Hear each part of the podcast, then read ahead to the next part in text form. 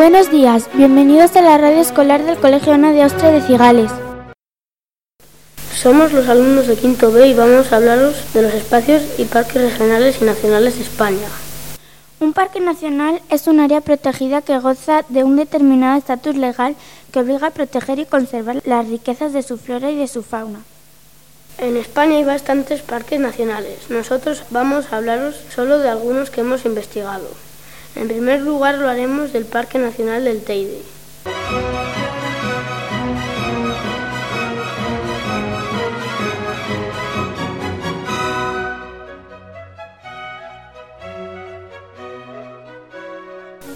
El Teide es un volcán situado en la isla de Tenerife, en las Islas Canarias.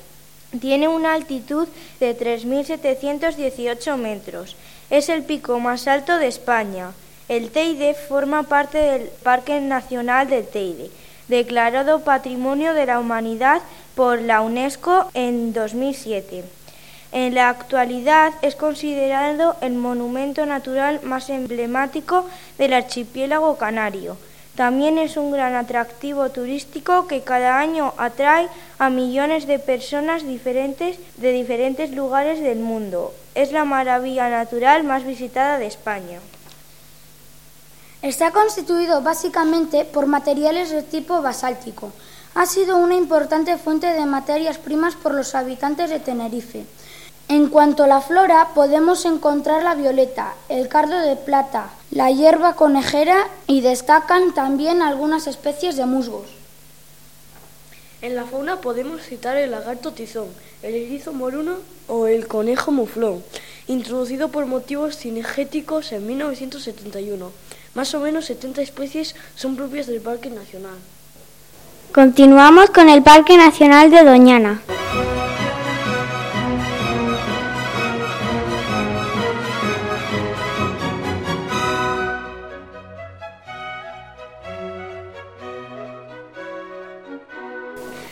Doñana es un espacio protegido situado en Andalucía, junto a la desembocadura del Guadalquivir, que cuenta con 108.086 hectáreas.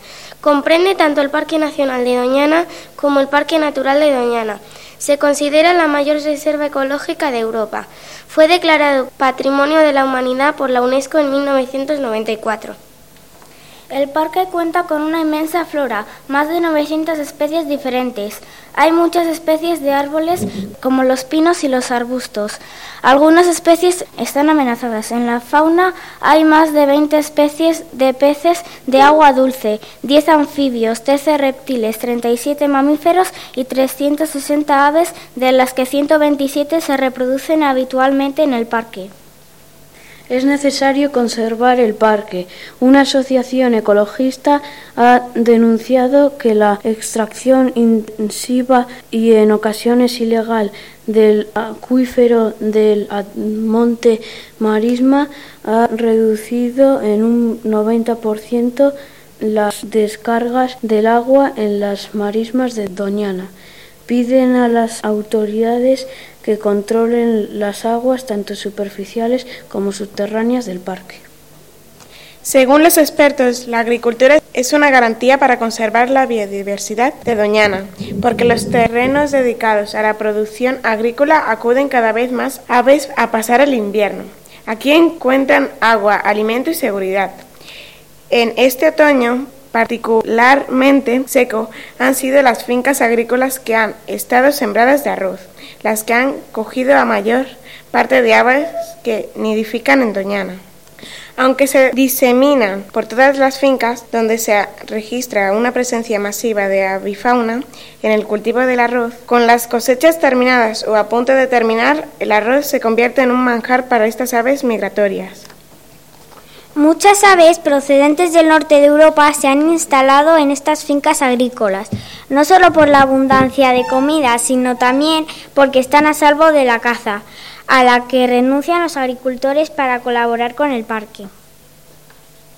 Ahora seguimos con el Parque Nacional de Monfragüe.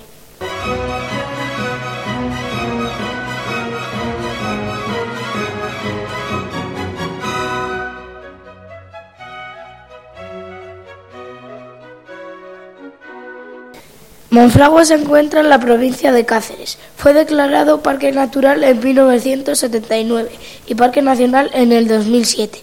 Ocupa una superficie de 18.396 hectáreas. Los ríos que la atraviesan el parque son el Tajo y el Tietar. Hay mucha concentración de aves, no es casual. Aquí no se encuentra la mayor y mejor conservado bosque mediterráneo a nivel mundial. Poco a poco se ha ido consolidando como un lugar especial para las aves. Todos los años miles de turistas llegan a la zona para disfrutar del vuelo de las cigüeñas negras, alimoches, buitres o rarísimas águilas imperiales. Disfrutan de una fauna que está en peligro de extinción y de un paisaje y una vegetación incomparable. En el parque se crían más de 200 especies de vertebrados, muchas invernan o pueden verse de paso durante las migraciones o a otras latitudes. También hay mamíferos, peces, reptiles y anfibios. Cuenta con una abundante vegetación en la que podemos destacar las dehesas con encinas, alcornoques, matorrales con jarras, brezos y madroños. Desde el 2003 la UNESCO le reconoció con la calificación de reserva de la biosfera por la buena relación que desde siglos existe en estas tierras entre el hombre y el medio. Este paisaje tan extremeño de encinas y alcornocales sobrevolados por águilas y buitres, con cerdos ibéricos y vacas pastando a sus pies, es todo un ejemplo de simbiosis entre la explotación humana y la naturaleza. Por último, vamos a terminar con el Parque Regional de la Sierra de Gredos.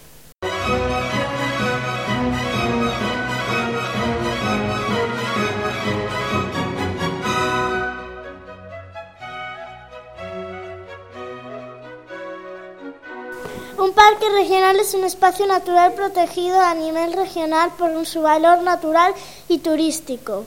En ellos existe un ecosistema relevante que es necesario proteger. La Sierra de Gredos pertenece al sistema central. Está situado entre las provincias de Salamanca, Cáceres, Ávila, Madrid y Toledo. En Castilla y León está declarado parque regional junto con el de Picos de Europa, León.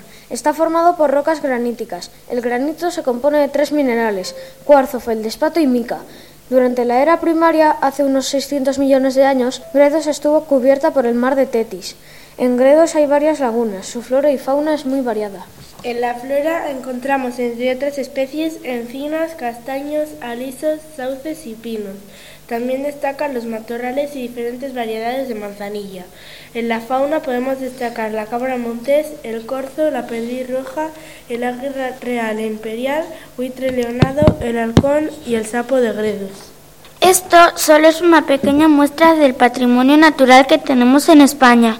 Os animamos a que lo visitéis, disfrutéis de ellos y contribuyáis a preservarlos. Aquí terminamos y nos despedimos hasta la próxima vez. Buenos días.